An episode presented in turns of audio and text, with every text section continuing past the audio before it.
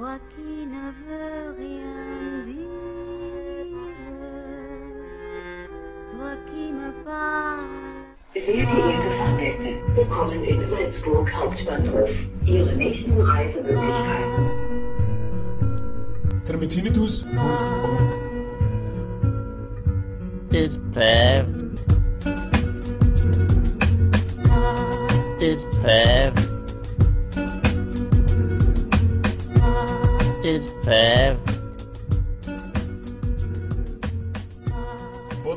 Sendung wird abgehört.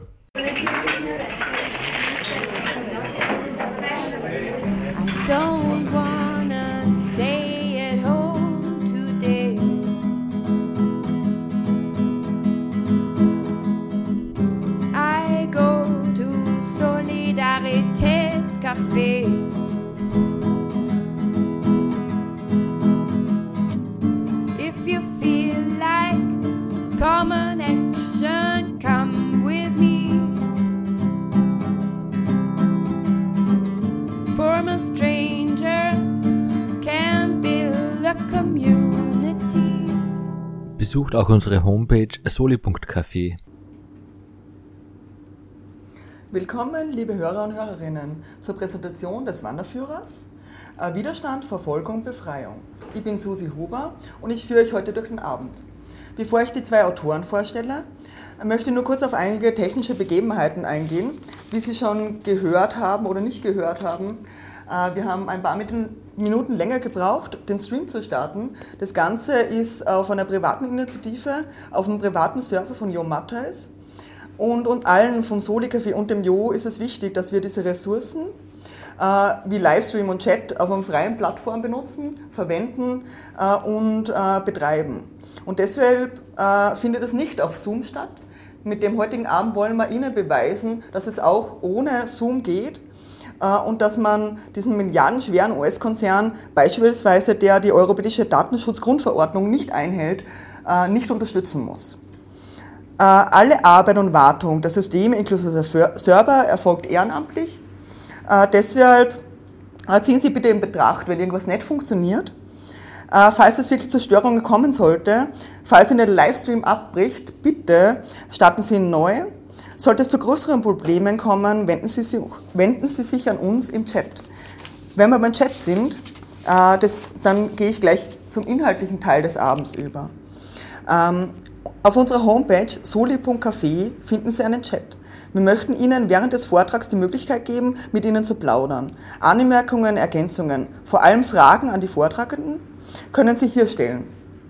Unser Technikteam wird alle Kommentare sortieren und wir werden dann später, werde ich es quasi für Sie, die Fragen, an Andreas Braha und Thomas Neuhold stellen.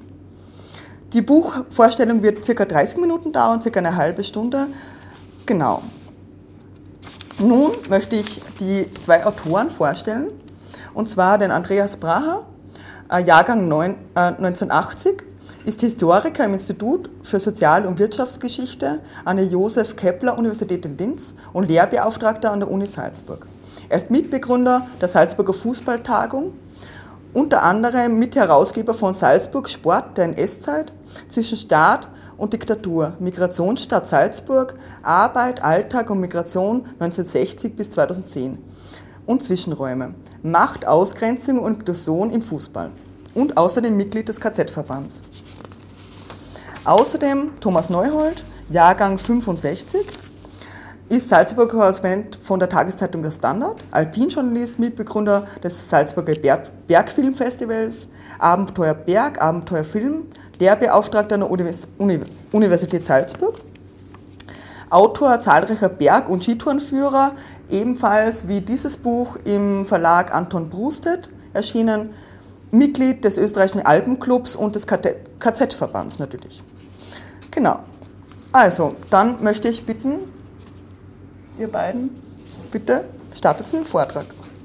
Ja, danke Susi für die Einmoderation, auch von unserer Seite, von Andreas und von meiner Seite. Äh, schönen guten Abend zu Hause äh, oder wo auch immer ihr seid an äh, den Geräten. Äh, ich habe die Aufgabe übernommen, unseren gemeinsamen Wanderführer Widerstand, Verfolgung, Befreiung, 35 zeitgeschichtliche Wanderungen äh, kurz einmal vorzustellen, bevor der Andreas auf das Inhaltliche eingeht.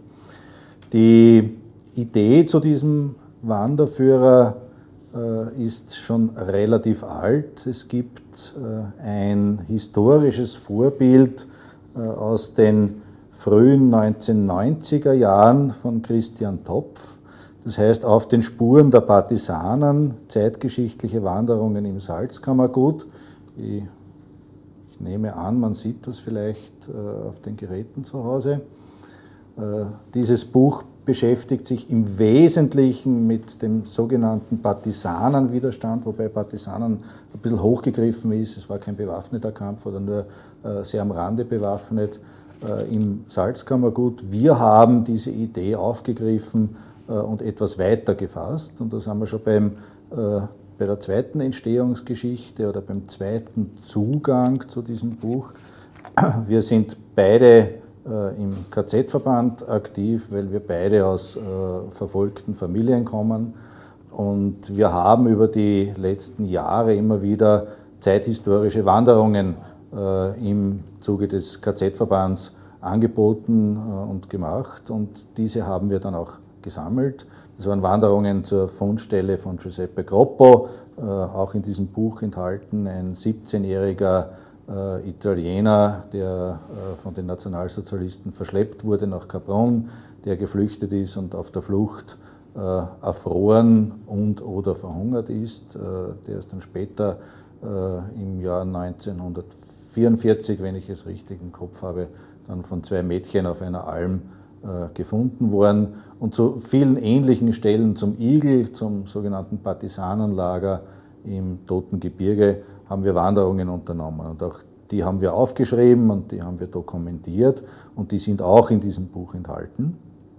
Und es gibt natürlich, das ist der dritte Punkt, äh, die Geschichte von Rosa Hofmann, äh, eine 23-jährige, also mit 23 Jahren wurde sie ermordet, äh, Widerstandskämpferin, Kommunistin aus der Stadt Salzburg, äh, eine der bekanntesten Widerstandskämpferinnen, die in ihrem Abschiedsbrief aus dem Gestapo-Gefängnis in Berlin-Plötzensee diesen Abschiedsbrief an ihre Eltern und an ihre Lieben äh, mit dem Satz geendet hat, Sehnsucht habe ich nach euch und den Bergen.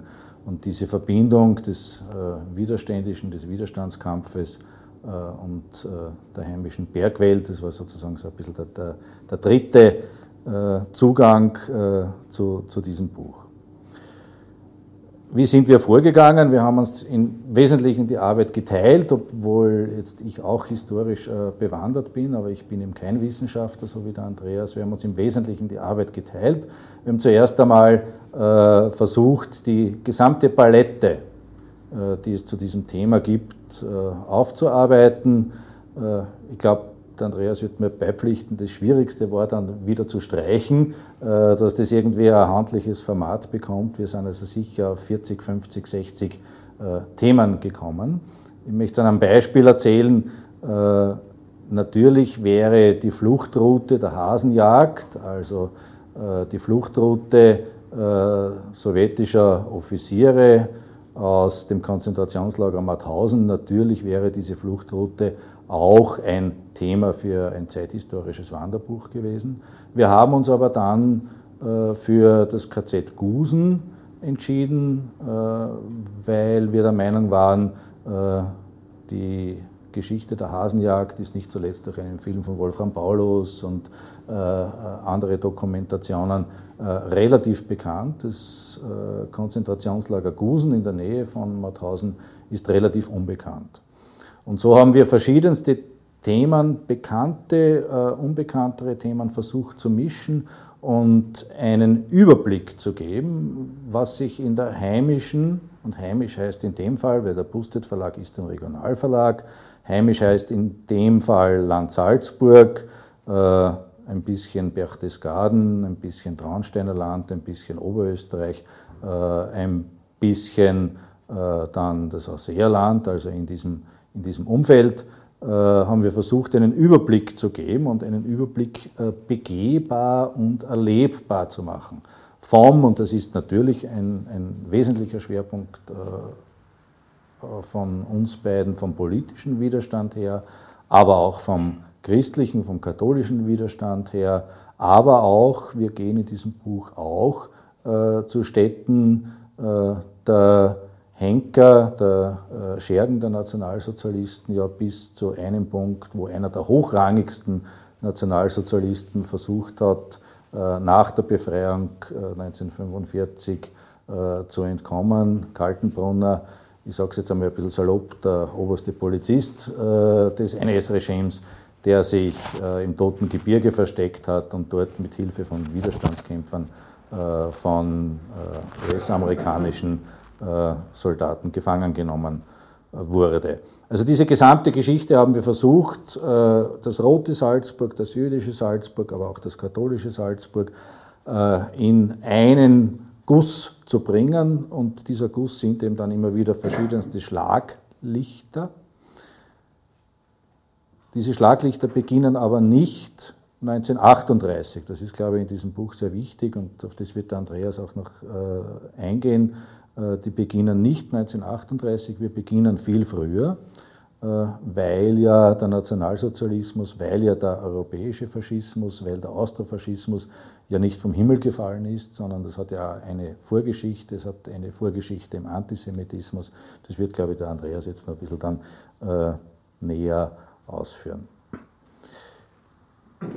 Was erwartet euch, wenn ihr dieses Buch in die Hand nehmt? Äh, das Buch ist sehr streng gegliedert. Es gibt einen historischen Abriss zu dem jeweiligen Thema. Oft sind es Porträts von unbekannten Menschen. Ich nenne jetzt einmal den äh, äh, Pikes aus Wald im Pinzgau. Niemand hätte vermutet, dass es im Wald im Pinzgau, also sozusagen in the middle of nowhere, wenn ich das so sagen darf, dass es dort einen kommunistischen Widerstand gegeben hat. Und das sind dann oft Personenporträts, zum Beispiel auch von widerständigen äh, Pfarrern, von widerständigen katholischen Pfarrern, aber auch große Geschichten wie die bekannte Geschichte der ermordeten äh, Deserteure äh, in Goldeck. Diese Geschichte wird erzählt, der Andreas äh, hat es genau recherchiert, ist, ist ein historischer Abriss zu dem jeweiligen Thema.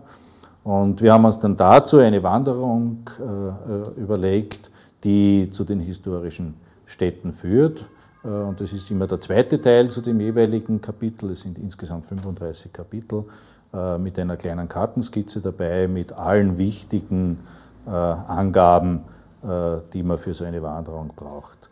Äh, es sind keine hochalpinen Touren mit zwei Ausnahmen, die Konzentrations- und Arbeitslager im äh, Pinzgau äh, bei den Kraftwerksbauten, wo es ein bisschen in alpinere Regionen geht. Aber im Wesentlichen sind, und beim Igel, dieses Partisanenlager im Toten Gebirge, wo man vielleicht trittsicher und schwindelfrei sein sollte, weil sich die Partisanen natürlich nicht in der Mitte des Ortes Ischl versteckt haben, sondern halt in den abgelegensten Teilen. Aber im Wesentlichen ist es für durchschnittlich trainierte äh, Menschen, sind alle diese Routen ohne gröbere Probleme bei normalen Bedingungen äh, machbar. Also es ist kein hochalpines, äh, es ist keine hochalpine Challenge äh, dabei. So ist dieses Buch aufgebaut.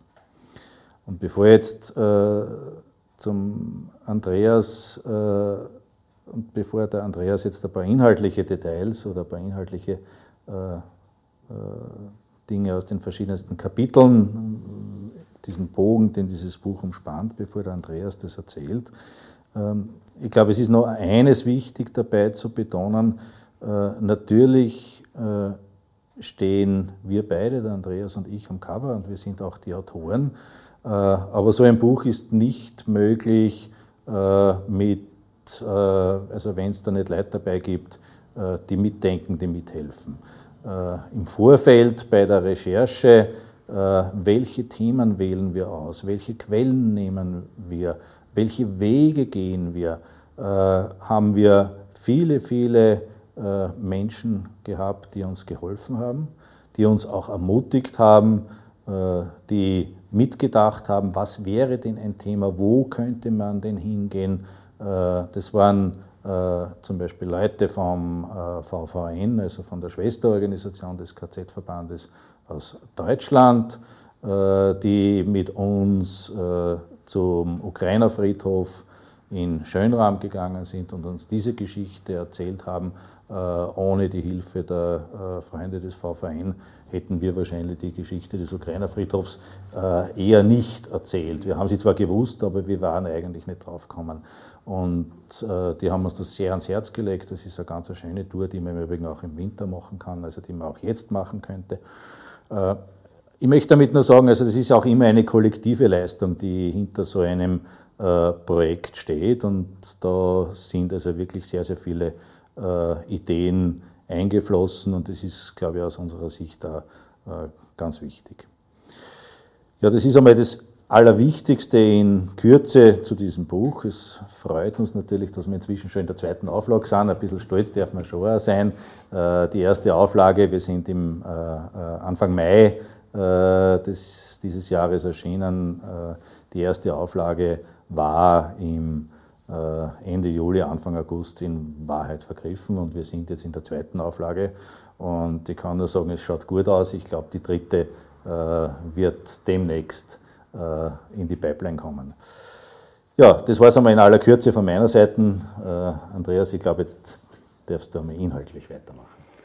Ja, danke Thomas für deine einleitenden Worte und du hast es ja gesagt, das Ganze war eine kollektive Leistung. Ich möchte mir dem gleich einmal anschließen und da Danke sagen an alle, die uns bei diesem Buch und bei der Entstehung dieses Buches auch geholfen haben, unterstützt haben mit Informationen, mit Quellen, äh, ja, mit Tipps und, und weiteren Hinweisen. Und ich möchte Danke sagen, dass wir heute da sind. Also gleich einmal bedanken beim, beim Team des Soli Cafés, die das auch möglich gemacht haben, diesen Online-Stream, diesen Podcast.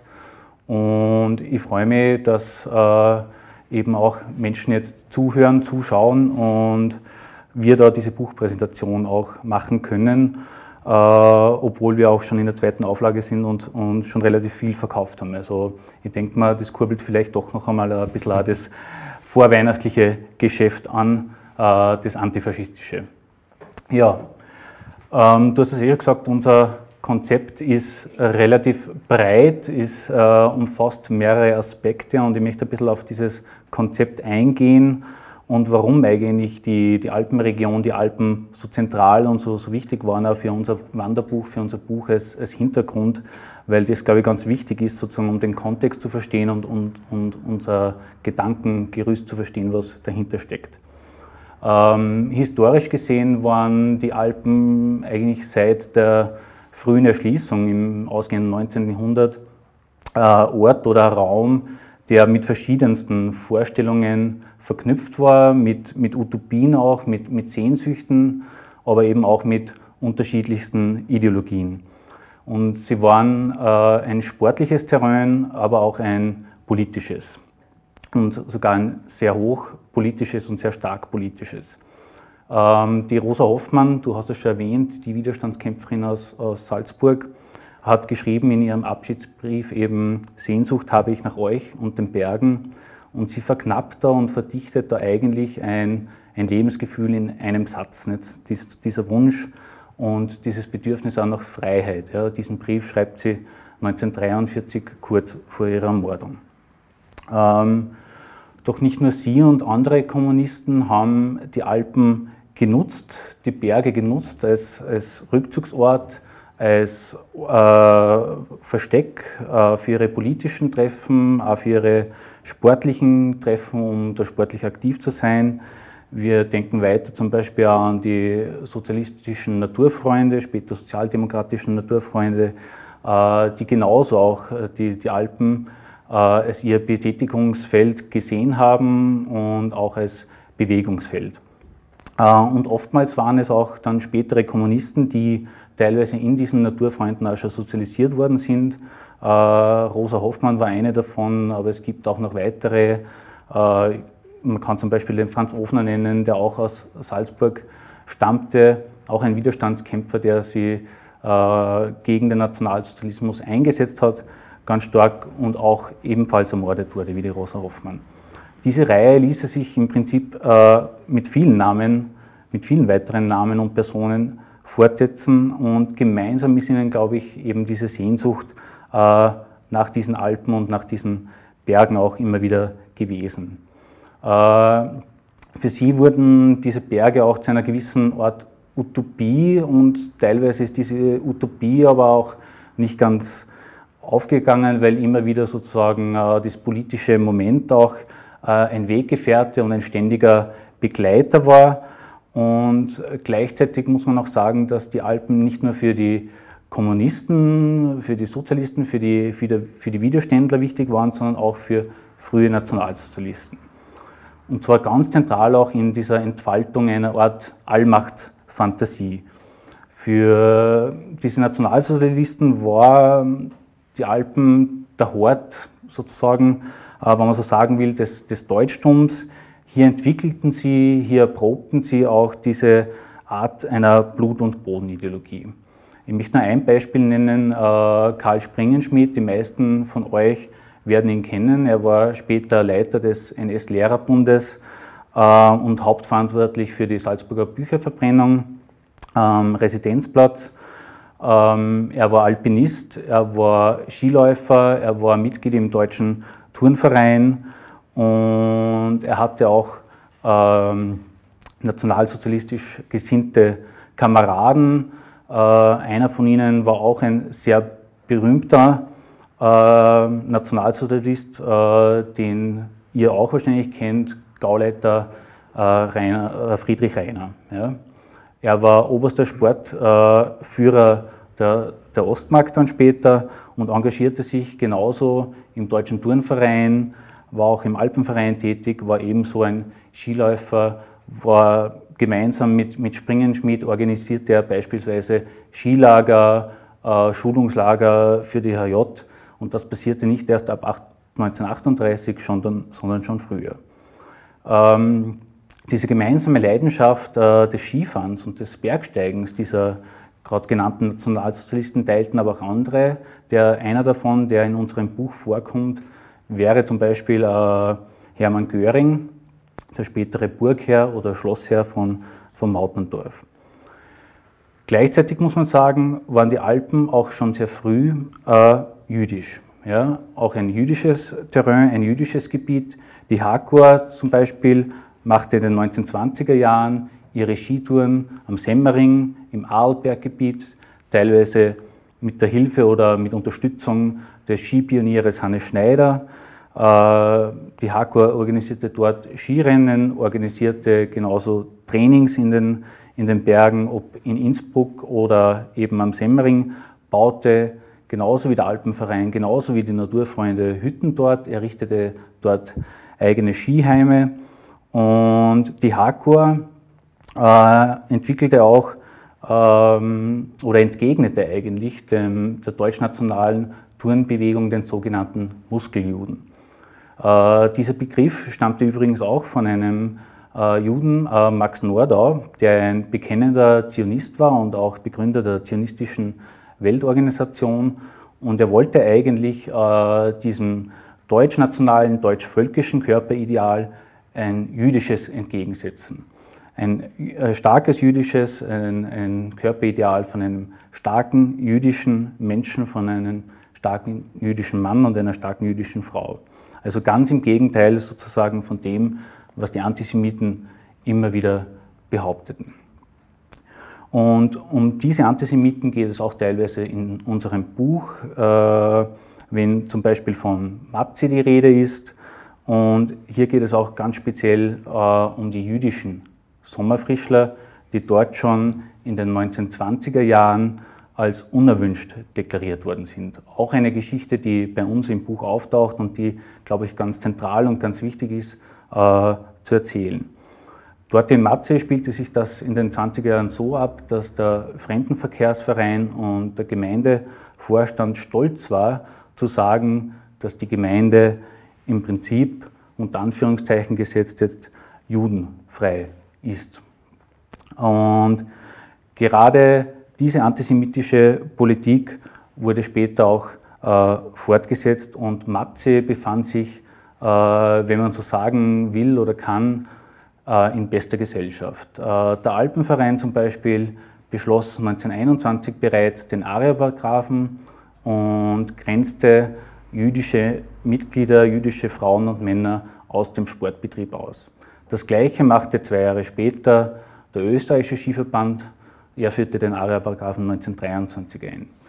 Die deutsche Turnbewegung wiederum hatte den ARIA-Paragraphen bereits vor 1900 teilweise in ihren Vereinen eingeführt. Das heißt, wie der Thomas schon gesagt hat, das Ganze hatte auch eine gewisse Vorgeschichte und ähm, im Endeffekt äh, sehen wir, dass der Antisemitismus keine Erfindung auch des 20. Jahrhunderts war oder ist und auch keine Erfindung der Nationalsozialisten, sondern auch seine Vorläufer hatte. Und dass auch der Judenhass äh, vor 1938 schon äh, bittere Realität war und in eine Politik der Ausgrenzung mündete und im Endeffekt dann auch nahtlos in diese Verfolgungs- und Vernichtungspolitik der Nationalsozialisten.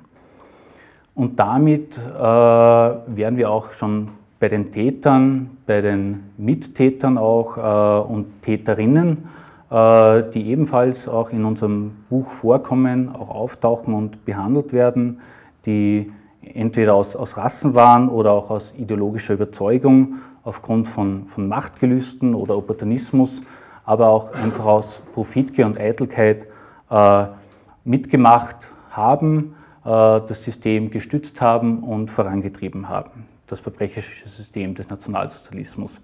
Egal jetzt, ob es ein Friedrich Reiner war, den ich vorher schon erwähnt habe, oder auch der oberste Polizeichef Ernst Kaltenbrunner, Chef des Sicherheitsdienstes auch. Äh, und ihre Geschichten führen uns dann eigentlich unweigerlich auch in unserem Buch zu jenen der Verfolgten und auch zu den Widerständigen, zu den Widerstandskämpferinnen und zu den Opfern. Ähm, und hier wollten wir ganz unterschiedliche Opfergruppen auch äh, ansprechen, beziehungsweise auch denen gerecht werden. Ähm, das fängt natürlich ganz vorne an bei den jüdischen Opfern, äh, bei jüdischen KZ-Häftlingen, bei verfolgten Judinnen, Juden und Jüdinnen, bei vertriebenen Juden und Jüdinnen und auch bei Zwangsarbeitern, Zwangsarbeiterinnen, bei politisch Verfolgten, bei Euthanasieopfern, Wehrmachtsdeserteuren, Kriegsgefangenen, äh, wie zum Beispiel in St. Johann im Bonga, wo ein Kriegsgefangenenlager war, wo tatsächlich 24.000 Kriegsgefangene auch interniert waren, also unmittelbar in der Gemeinde St. Johann oder im Prinzip am Rande der Gemeinde St. Johann und allein über 3700 sowjetische Kriegsgefangene dort ermordet wurden. Ähm, das geht aber auch weiter bis zu den äh, Roma und Sinti, die hier in Salzburg in dem sogenannten Zigeunerlager in Leopoldskron auch äh, interniert waren und von denen dann ein Großteil im Endeffekt auch äh, ermordet wurden. In Auschwitz zum Teil, aber auch in anderen weiteren Todeslagern der Nationalsozialisten. Ähm, wir wollten auf diese Geschichten besonders hinweisen, und äh, auch darauf hinweisen, dass damit die Verbrechen ja direkt eigentlich vor der Haustüre der, wenn man so will, deutschen, österreichischen Mehrheitsgesellschaft äh, stattgefunden haben und sich hier abgespielt haben. Ähm, das waren Menschen, die dann teilweise später behaupteten, äh, selbsternannte, also sich selbst als selbsternannte österreichische Patrioten auch gesehen haben, äh, die aber nicht dazu gesagt haben, dass sie eigentlich weggeschaut haben, dass sie teilweise das verbrecherische System unterstützt haben und auch, auch mitgetragen haben. Natürlich gab es auch Geschichten, äh, wo Zwangsarbeiterinnen, und das möchte ich jetzt auch nicht weglassen, äh, beispielsweise geholfen wurde, wo jüdische Opfer äh, auch versteckt wurden. Auch diese Daten gibt es. Und das führt uns auch zum Schluss jetzt äh, zu jenen Personen, die sich dem System, dem nationalsozialistischen System entgegengesetzt haben. Die aufgestanden sind, die gesagt haben, äh, nein, so geht es nicht weiter, wir müssen handeln, wir müssen etwas tun ähm, und tatsächlich auch den Widerstand organisiert haben. Ob es jetzt aus innerer, religiöser oder politischer Überzeugung war oder einer Mischung von allem. Äh, und hier möchte ich eigentlich noch einmal eine junge Frau erwähnen. Thomas, du hast sie schon vorher erwähnt, kurz, Rosa Hoffmann.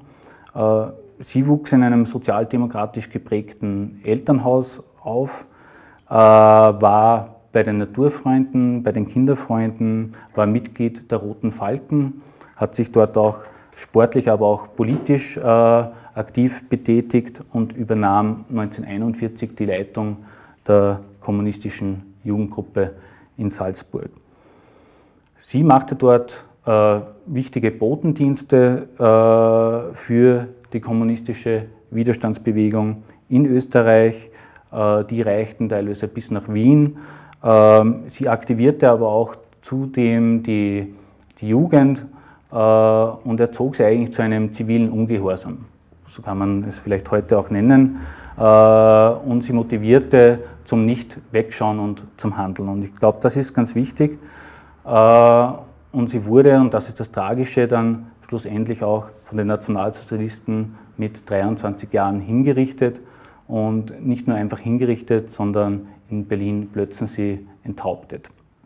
Ähm, und ich möchte jetzt eine kurze Passage nochmal vorlesen äh, aus ihrem Brief, den sie an ihre Mutter und ihre Schwester geschrieben hat, 1943, im März war das, äh, kurz bevor das Todesurteil vollstreckt wurde. Und sie schreibt darin, heute heißt es Abschied nehmen von euch. Aber ich bin ganz ruhig, liebe Mutter. Ich danke dir, liebes Mütterlein, für deine Liebe und ich stehe so tief in deiner Schuld wegen dem Kummer, den ich dir jetzt bereite.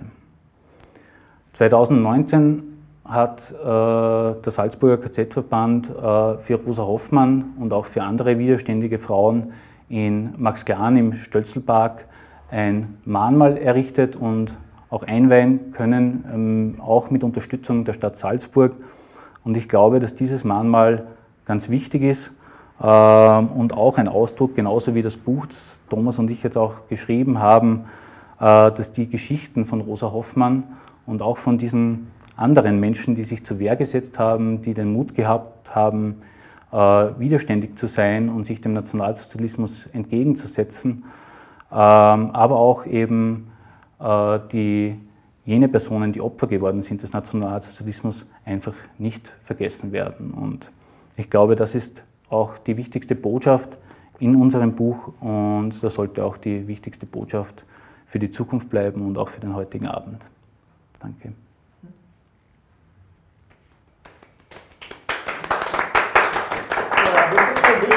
erinnern, Corona leider. Ähm, es gab schon eine Frage und zwar, ähm, ähm, wo man das Buch besorgen kann, wo man es kaufen kann. Also das Buch gibt es in jeder gut sortierten Buchhandlung. Äh, das würde ich auch äh, so empfehlen. Äh, also es gibt es natürlich auch im, im, im, großen internationalen Versand, aber das empfehlen wir eher nicht, sondern es gibt es in jeder Buchhandlung in Salzburg zu kaufen. Und wenn sich wer wirklich schicken lassen will, weil er zurzeit nicht außer Haus gehen will, äh, man kann es direkt beim Busted Verlag bestellen auf der Homepage vom Busted Verlag oder auch über die Homepage vom KZ-Verband oder ein Mail an den KZ-Verband. Wir können das jederzeit organisieren. Genau, äh, ich möchte nochmal erwähnen, äh, dass man die Fragen, äh, die ich jetzt gestellt habe, gerade an, an den Thomas, man kann im Chat Fragen posten und dann stelle ich sie für euch. Hm. So. Ja, also ich habe sonst, hab sonst eine Frage, wenn es okay ist. Ja, gern. ja. Also ich möchte gerne wissen, welche Geschichte, also jeweils, welche Geschichte euch besonders berührt hat. Hm. Hm. Ich fange vielleicht an. Also ich glaube, die, die, die, die, die Wertung äh, bei den einzelnen Geschichten, äh, die bringe ich nicht zusammen. Äh, aber was in der Recherche und im Abgehen äh, der Wege und im Fotografieren vielleicht einer der, der schönsten Erlebnisse für mich war Äh, ich bin über äh, den sogenannten Ponyhof, äh, das ist im, im Bruckfusch, zur Fundstelle von Giuseppe Groppo, von dem habe ich zuerst schon erzählt, ein 17-jähriger italienischer Zwangsarbeiter, der auf der Flucht verhungert und oder erfroren ist zu dieser Fundstelle und habe das fotografiert und habe das dokumentiert, wie man dann am besten geht und bin dann beim Runtergehen auf die Hochalm gekommen und habe dort mit dem äh, äh, Seniorchef, sagt man heute, also mit, mit den Altbauern auf gut Deutsch, äh, halt zwei oder drei Bier getrunken und er hat mich gefragt, was ich da so allein tue. Es war unter der Woche, es war nicht viel los. Und ich habe ihm halt von diesem Buchprojekt erzählt und vom KZ-Verband und und und. Und der hat dann diesen schönen Satz, es ist jetzt nicht ein wortwörtliches Zitat, aber es ist in etwa sinngemäß, äh, so, der hat dann diesen schönen Satz geprägt für mich, äh, ja, das ist ja alles gut und schön. Zuerst habe ich mir gedacht, um Gottes Willen, da kommt jetzt vielleicht irgendwas. Äh, er hat gesagt, das ist ja alles gut und schön und das ist auch wichtig, aber in Wahrheit, wir hätten uns damals wehren müssen. Äh, und das war irgendwie für mich ein ganz schönes Erlebnis. Wie, und das hat sich überhaupt bei der ganzen Recherche durchgezogen. Ich habe dann schon das eine oder andere Mal gedacht am Land, naja, da wird es vielleicht da irgendwie eine blöde Anmerkung, ein blödes geben oder so. Ganz im Gegenteil, ich habe kein einzig schlechtes Erlebnis. Also ich möchte mit dem anschließen, was der Thomas gesagt hat. Es gab eigentlich bei dem ganzen Buchprojekt nie äh, negative Rückmeldungen oder irgendwelche Untertöne, äh, Zwischentöne, die irgendwie sozusagen gegen das Buch gesprochen haben, sondern eigentlich haben wir nur immer unterstützende Worte gehört, was, was mich sehr freut und was uns beide, glaube ich, sehr gefreut hat immer. Und äh, wirklich die berührendste Geschichte, wenn du mich nach der fragst, das ist wirklich schwieriger und ich kann da fast keine Reihung vornehmen, weil einfach wirklich äh, vieles einfach so tragisch ist. Ja. Aber was mich immer noch sehr beschäftigt, ist, ist schon äh, die Geschichte dieser Roma und Sinti mhm. und vor allem dieser Kinder. Ja. Also dieser Kinder, die ja teilweise wirklich äh, keine zwei, drei, vier Jahre alt wurden und die man zuerst einmal sozusagen interniert hat, ja, äh, weggesperrt hat, äh, bewacht unter strengster Bewachung, denen im Prinzip ja sämtliche Lebensfreude, jegliche Perspektive ausgenommen hat und dann schlussendlich auch wirklich ermordet hat. Und das ist schon was, und dass sowas sich auch hier abgespielt hat, ja, nicht jetzt weit weg in irgendwelchen besetzten Gebieten, wo es sozusagen auch die Bevölkerung nicht mitbekommen hätte, sondern im Prinzip äh, wirklich im Umfeld der Stadt Salzburg, ja, in Leopoldskron, äh, wo im Prinzip Bauern im Umkreis äh, leben, wohnen, ja, die ihnen schon auch zum Teil geholfen haben, aber eben auch weggeschaut haben. Und das ist für mich irgendwie das, das Tragische an dem Ganzen, also dieses Wegschauen. Ja, und, und das findet man sozusagen bei bei vielen dieser Geschichten, die wir auch hier, hier im Buch haben. Und das, das geht mir einfach wirklich immer nahe. Ja. Also das einfach nichts zu tun, nichts zu sagen und das einfach zu dulden. Ja. Und gleichzeitig hat es aber immer Menschen gegeben, die die Widerständigen unterstützt haben. Das ist ja immer eine ganz spannende, ganz spannende Geschichte. Es ist immer, vor allem im Salzkammergut ist das ganz eng benannt. Ne? Da waren mhm. die Widerständischen äh, und da waren die Hardcore-Nazi. Ne? Und das war aber wirklich, also die, die äh, Kommunisten, die sie im äh, Toten Gebirge versteckt äh, haben, die hätten ja nicht überleben können, äh, hätten äh, die Einheimischen sie nicht mit Nahrungsmitteln versorgt und hätte der Jager die, nicht die Pappen gehalten. Der Jager hat natürlich ganz genau gewusst, wo die sind. Ne? Äh, und umgekehrt, sozusagen am Bergrücken weiter, waren die Hardcore-Nazis und haben dort ihre Orgien gefeiert. Mhm. Also das ist wirklich, also, und, das ist, und da war das Volk auch dabei ne? und ja. äh, hat das auch unterstützt. Also diese, diese extreme äh, Nähe, gerade im Salzkammergut, das ist eine ganz spannende, ganz spannende, interessante Geschichte. Ja, und du sagst es eh, man, gleichzeitig gab es eben auch die Fälle, wo eine jüdische Familie gerettet worden ist, ja. nicht? wo die versteckt worden ist äh, vor der nationalsozialistischen Verfolgung, vor den Nationalsozialisten und die überleben konnten. Nicht? Und das sind auch dann die, die schönen Geschichten und die denke mal, auch erzählt werden müssen, ja, um einfach äh, diesen Mut äh, sozusagen weiterzugeben nicht, äh, an, an die nächsten Generationen auch. Die sind versteckt worden in einem Pfarrhof äh, in Großwadl, Mhm. vom Pfarrer. Vom Pfarrer, ja. Ja, ich habe nur eine Frage. Und zwar, äh, in, in dem Buch ist es so, ich, weiß, ich habe ehrlich gesagt, das ist mein erster Wanderführer, den ich lies, oder gelesen habe. Äh, und da beschreibst du immer, das ist wahrscheinlich eher ein Thomas sein Part, äh, welche Ausrüstung soll man mitnehmen und, äh, und wie viel Proviant oder, oder wie ist die, die Tour einfach so äh, Gegeben- Gegebenheiten quasi. Ähm, und ich würde gerne wissen, im Vergleich dazu, okay, wir wissen, was wir uns mitnehmen sollen, aber wie war das damals? Wie sind diese Leute damals diese Fluchttouren gegangen? Kannst du das ein bisschen so in Beziehung setzen?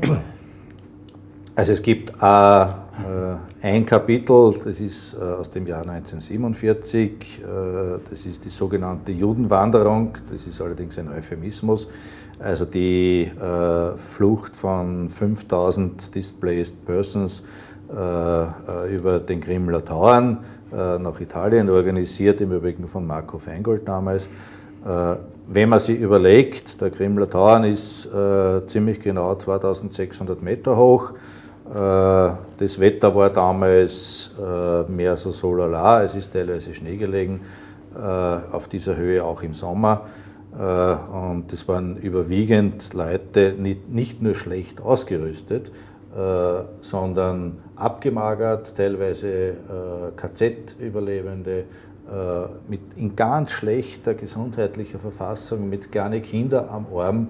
Äh, Und die sind ja nicht vom Grimler Dauernhaus weggegangen, da sind sie nicht mit dem Taxi aufgefahren, sondern die sind ja aufs Grimler Dauernhaus äh, gegangen und dann über den Dauern drüber äh, in einem Schuhwerk, das kann sich heute gar kein, das ist jetzt keine hochalpine schwierige Tour, aber trotzdem in dieser Seehöhe, das kann sich heute, glaube ich, kein Mensch mehr, mehr vorstellen.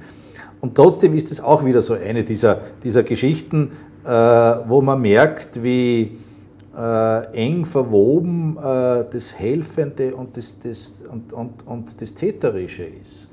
Äh, die Liesel Geißler, die damalige Wirtin vom Dauernhaus, vom Grimler Dauernhaus, äh, hat, äh, indem sie die Kinder und die Jugendlichen mit Nahrung versorgt hat, Hunderten, wenn nicht Tausenden äh, Flüchtlingen das Leben gerettet. Die Liesel Geißler war aber NSDAP-Mitglied.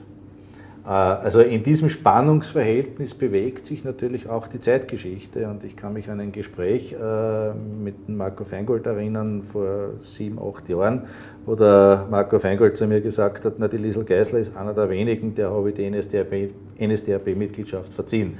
Also äh, auch in diesem Spannungsfeld und, und dieses Spannungsfeld erleben wir in diesem Buch immer wieder. Also wir kommen immer wieder auf, auf, auf, auf solche Geschichten. Ja, ich glaube auch, dass das ganz wichtig ist, was der Thomas jetzt gerade gesagt hat, weil äh, dass es eben auch diese Grauzonen gibt, ja, dass, Ja. dass Geschichte nicht immer nur schwarz-weiß ist, sondern dass auch äh, diese Zwischentöne gibt, dass diese Graubereiche gibt und dass auch teilweise aus, aus, aus Tätern oder Mittätern, Mitläufern ein, ein Helfer werden konnten, ja, äh, unter besonderen Umständen oder auch die sie dann sozusagen die Opfer unterstützt haben, ja, die Leute das Überleben gesichert haben. Ja. Also diese Geschichten gibt es auch und die werden auch in unserem Buch erzählt. Und, ähm, weil du vorher gefragt hast da bezüglich der Ausrüstung und wie man sich das vorstellen kann. Ich, ich denke da jetzt nur an ein anderes Beispiel, da geht es äh, wiederum um den, um den Widerstand. Es geht um Sepp Lieseis, der ja äh, in diesem Nebenlager war in Hallen, also KZ-Nebenlager. Ähm, äh, inhaftiert und, und der bricht dort aus. Nicht? Äh, Und man muss sich vorstellen, im Umkreis dieses Lagers war ein SS-Lager mit 2000 Soldaten. Nicht? Also sozusagen, das ist schon völlig, völlig irre eigentlich, wenn man sich das sozusagen einmal äh, im Kopf jetzt einmal kurz einmal so durch den Kopf gehen lässt und sich vorstellt, okay, der weiß, was das für Gefahr bedeutet, nicht? wenn er da ausbricht, im Endeffekt, äh, ob er das schafft oder nicht, ist eine Chance wahrscheinlich von 1 zu ja, 1000. Er hat es geschafft und aber auch eben mit Hilfe sozusagen von, äh, einer, von der lokalen Bevölkerung, die ihn da unterstützt hat. Das waren teilweise Frauen, es war zum Beispiel die Agnes Primocic, die, die eh bekannt ist, die ihm da auch äh, Nahrung gebracht hat, bevor er ausgebrochen ist, beziehungsweise dann an dem Tag des Ausbruchs selbst nicht, äh, im Kleid und einen Rucksack eine Waffe zugesteckt hat und äh, auf seine Station in der Flucht über, über die Osterhorngruppe dann äh, bis quasi ins Weißenbachtal, Attersee, hat er immer wieder auch Unterschlupf gefunden, auch bei der Landbevölkerung, die ihn auch dort versteckt hat, die ihn wieder mit Essen versorgt hat. Also so hat es dann auch funktioniert. Also es gibt sozusagen auch, auch diese Geschichten. Ja. Also noch eine Frage ist, äh, ob es eine Lesewanderung gibt, ob eine geplant ist. Ähm, ich, kann das, ich, kann das, ich kann das relativ kurz beantworten. Äh, wir bieten vom KZ-Verband aus immer wieder Wanderungen an. Äh, wir beide, der Andreas und ich, wir machen das nicht. Äh, nicht, weil wir jetzt die Leute scheichen, sondern wenn dann wirklich einer umbeckelt oder wenn dann wirklich irgendwo was passiert, sind wir in der Hoffnung. Äh, und deswegen sind wir da immer eher zurückhaltend, das bitte nicht böse zu verstehen, aber das ist so. Äh, wir machen aber vom KZ-Verband und äh, wenn Sie das jetzt dann, der Wahnsinn, in dem wir jetzt leben, wieder ein bisschen legt, im nächsten Sommer wird sicher vom KZ-Verband, bleibt es einfach auf der Homepage und auf, auf den anderen Kanälen, die der KZ-Verband spielt. Äh, bespielt. Äh, es gibt mit Sicherheit vom KZ-Verband wieder die eine oder andere zeithistorische Wanderung und die wird auch äh, sich natürlich auch an diesen Routen orientieren. Also, also ich habe ja gelesen, also eine, Route ist ja wirklich direkt in der Stadt drinnen, die beim, bei der Synagoge anfängt, es, oder? Also es gibt mehrere Routen, die äh, durch die Stadt gehen. Es gibt äh, die Route des jüdischen Salzburgs, die durch die, die Stadt führt. Es gibt die Route sozusagen des Roten Widerstands äh, in Salzburg. Es gibt aber auch eine Route, die zu äh, Tätern führt. Ja. Ähm, Josef Dorak ist so einer, ähm, ähm, wo man sozusagen auch die Stätten der Nationalsozialisten sieht. Äh, es geht natürlich auch zu Lagern ja, in der Stadt Salzburg. Äh, die Rüstungsfirma Oberascher wäre da zum Beispiel zu nennen in Kasern. Und es ist schon so, der Thomas hat es eh schon gesagt, dass wir schon auch solche Stadtwanderungen und Stadtspaziergänge anbieten über den KZ-Verband. Ähm, ich habe heuer eine gemacht, durch das jüdische Salzburg und ähm, sobald sie das mit Corona auch wieder lockert, werden wir das ab nächsten Frühjahr wieder machen und können das auch gerne anbieten. Also es wird auch wieder Führungen geben zu unterschiedlichen Plätzen, zu unterschiedlichen Themen. Also ob es jetzt sozusagen das widerständige Salzburg ist oder das jüdische das kann man sich dann sozusagen auch mit uns ausmachen auf direktem Weg. Ja. Da kann man vielleicht erwähnen, dass es vom KZ-Format auch, glaube ich, ein Newsletter gibt und so wird man dann erinnert daran, dass da jetzt eine Lesereise stattfindet. Genau, also Lesereise Reise ist ja, ein bisschen viel, also Reise. aber äh, also ja. Ich sage mal, das sind im Umfang von zwei Stunden circa nicht, wenn ja. das so ja. Wanderungen sind, Spaziergänge. Hm, könnt ihr nur mal sagen, wie ihr generell auf dieses auf diese Themen gestoßen seid?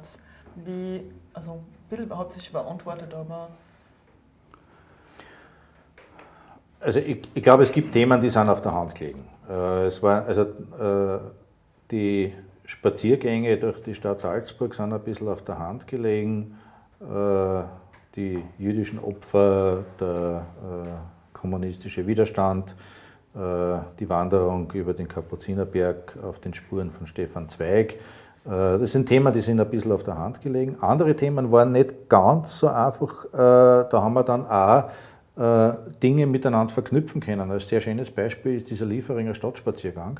Wir beginnen in Wahrheit mit diesem Lieferinger Stadtspaziergang, beginnen wir in Wahrheit bei der Machtübernahme der Nationalsozialisten äh, in Österreich, jetzt nicht äh, de facto, aber es ist halt der Juliputsch, äh, also 1934. Äh, und wir enden an jener Brücke, an der Eisenbahnbrücke, wo Salzburg äh, äh, dann an die US-amerikanischen Befreier übergeben wurde. Also wir haben in diesem Stadtspaziergang in Wahrheit den gesamten Bogen dieser Zeit mhm. ein bisschen abgebildet. Ähm, das hat sich auf den ersten Blick nicht angeboten. Äh, aber dann bei eingehender Recherche äh, äh, war das naheliegend. Andere Dinge sind gegeben. wie zum Beispiel auf den Spuren der Goldecker Deserteure. Die Goldecker Deserteure also der, der, Verein der Goldecker Deserteure machen auch immer wieder Gedenkwanderungen. Wir als KZ-Verband waren da immer wieder dabei. Das waren naheliegende Themen. Andere Routen haben wir uns dann wieder durchaus erarbeitet. Was machst du zum Beispiel mit der Geschichte, die wir zuerst erzählt haben? Eine jüdische Familie aus Wien wird vom katholischen Pfarrer in Großadel versteckt. Äh, das ist die Kirche, wo gehst du dann eigentlich hin? Und wir haben also sozusagen den, diesen Kapellenweg genommen, der in Großadel ist, äh, wo wir auch wissen, dass der Pfarrer also diese Stationen regelmäßig bedient hat, äh, etc. Ja, also ich möchte da vielleicht kurz noch was dazu sagen, weil die ursprüngliche Idee war ja eigentlich zu Widerstand und Verfolgung. Und das Befreiung ist eigentlich als, als drittes Glied oder dritter Part sozusagen in dem Buch erst, erst später dazu gekommen und dazu gestoßen äh, in Gesprächen, die wir beide gehabt haben. Das ist aber über ein Jahr gegangen, nicht? im Prinzip über einen längeren Zeitraum, wo ich dann irgendwann einmal gesagt habe, aber wir müssen schauen, dass wir sozusagen die US-amerikanische Befreiung, also in dem Fall waren es ja die US-Amerikaner, die in Salzburg dann waren, äh, auch damit einbeziehen und mit einbinden, weil das wäre ja eigentlich ein schöner Abschluss, nicht? dass man sozusagen dann in die, in die Freiheit hinausgeht. Nicht?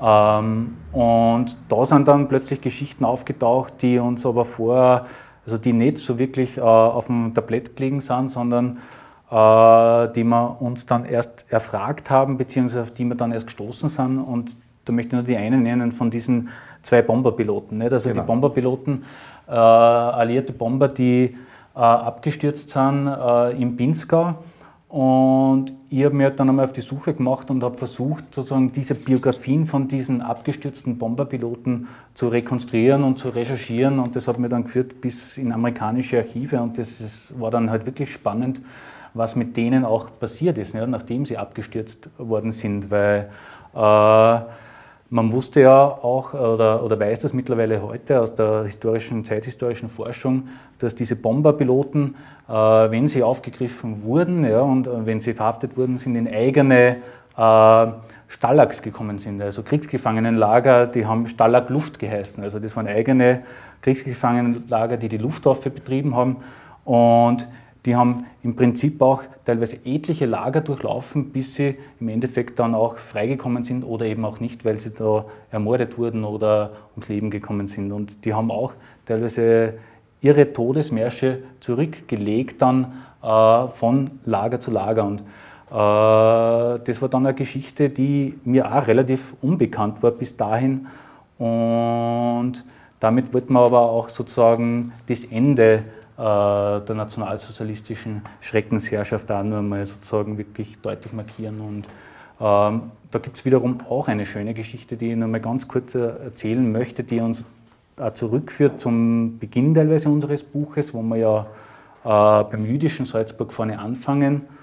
Und hinten bei den Befreiern, bei den amerikanischen, kommt ein gewisser Bonihadi dann vor, der taucht auf.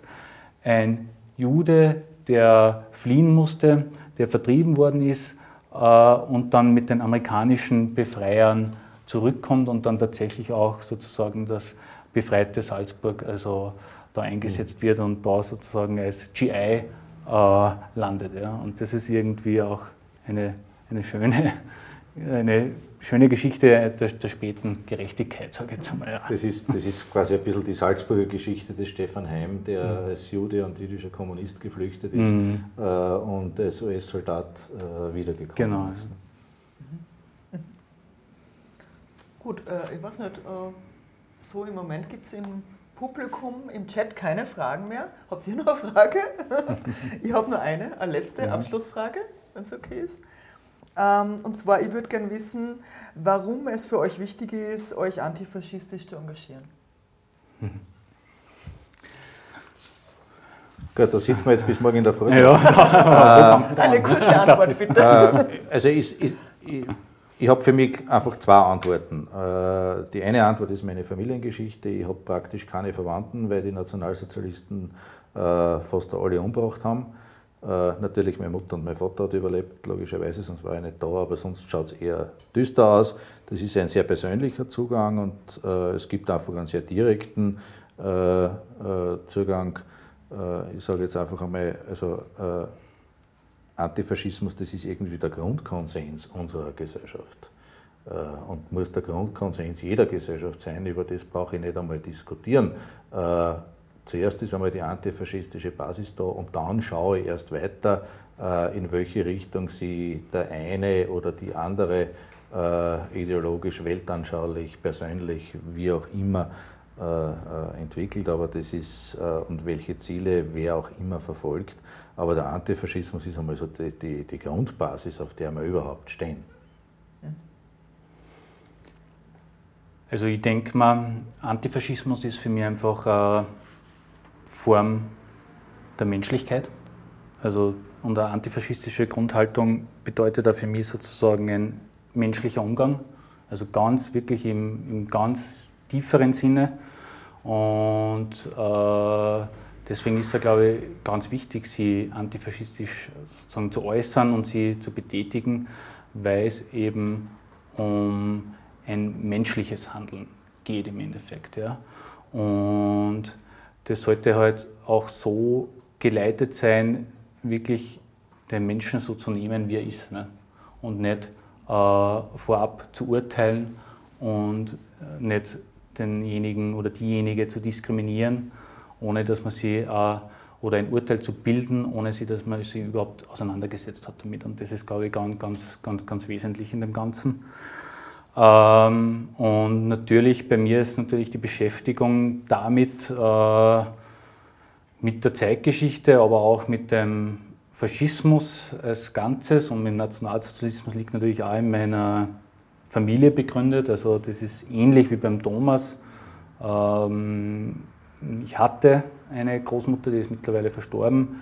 Ähm, die war Zwangsarbeiterin. Also die ist äh, verschleppt worden von den Nationalsozialisten, äh, geboren in, in Rostov am Don und ist 1942 dann äh, ins heutige Österreich äh, gekommen, ja, zwangsweise, und musste hier bei einem Bauern am Land arbeiten und hat überlebt. Und die hat dann später meinen Großvater kennengelernt, der aus der russischen, sowjetischen Kriegsgefangenschaft heimgekehrt ist und die beiden haben geheiratet. Ne?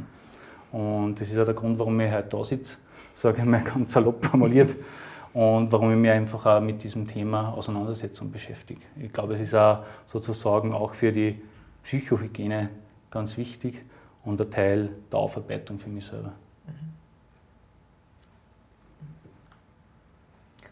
Ja. Ja, ich würde sagen, äh, wir beschließen den heutigen Abend, aber ich möchte nur kurz ein paar Hinweise geben. Und zwar am kommenden Dienstag, am 15.12., gestalte ich einen Beitrag auf Unerhört, dem den Infonahversorger auf der Radiofabrik. Ähm, um 17.30 Uhr könnt ihr einen Beitrag von mir hören, den ich dann noch schneiden werde. Hm. Und äh, außerdem ähm, haben wir einen Videomitschnitt. Also wir schauen die ganze Zeit in einem Video. Äh, die Hörerinnen wundern sich vielleicht, dass wir also vorher also der Thomas hat vorher ein Buch reingezeigt ins Video. Äh, das werdet ihr dann alles auch sehen können. Ähm, also nicht nur Audio. Den guten Audio-Mitschnitt haben wir auch. Und diese Sachen finden Sie dann auch ähm, auf thermentinus.org und im Chat. Vielleicht könnt ihr als Technikteam noch äh, bitte im Chat äh, noch einen Link zu Thermentinus nochmal geben. Oder ist klar, weil die Leute hören es im Stream. Ja. Äh, ja. Und, und, auf der Homepage vom KZ-Verband wird das auch verlinkt genau. sein. Genau. Gut, und dann möchte ich danken, und zwar dem Technikteam. Ja. Ähm, mhm. Sigi, ähm, Jo Matthijs und Claudio. Äh, dann danke an euch beide. Thomas. Danke für die Einladung. Danke. Andreas. Und ich möchte noch darauf hinweisen, dass der KZ-Verband und auch das Sole Café äh, von Spenden lebt. Und diese Spendennummern, Kontonummern findet ihr auf den jeweiligen Homepages. Vielleicht könnt ihr das auch da kurz in den Chat posten, diese Homepages. Danke. und ich danke euch fürs Zuhören. Und ich weise nur darauf hin, dass dieser Stream, äh, diese Musik, die ihr vorher gehört habt, die Sie vorher gehört haben, die läuft jetzt noch bis Mitternacht weiter. Es kostet uns ja nichts. Äh, ich danke fürs Zuhören und Sie hören nur ein paar schöne linke Klassiker von uns. Und ja, danke. Schönen Abend. Schönen Abend. Vielen Dank. termitinitus.org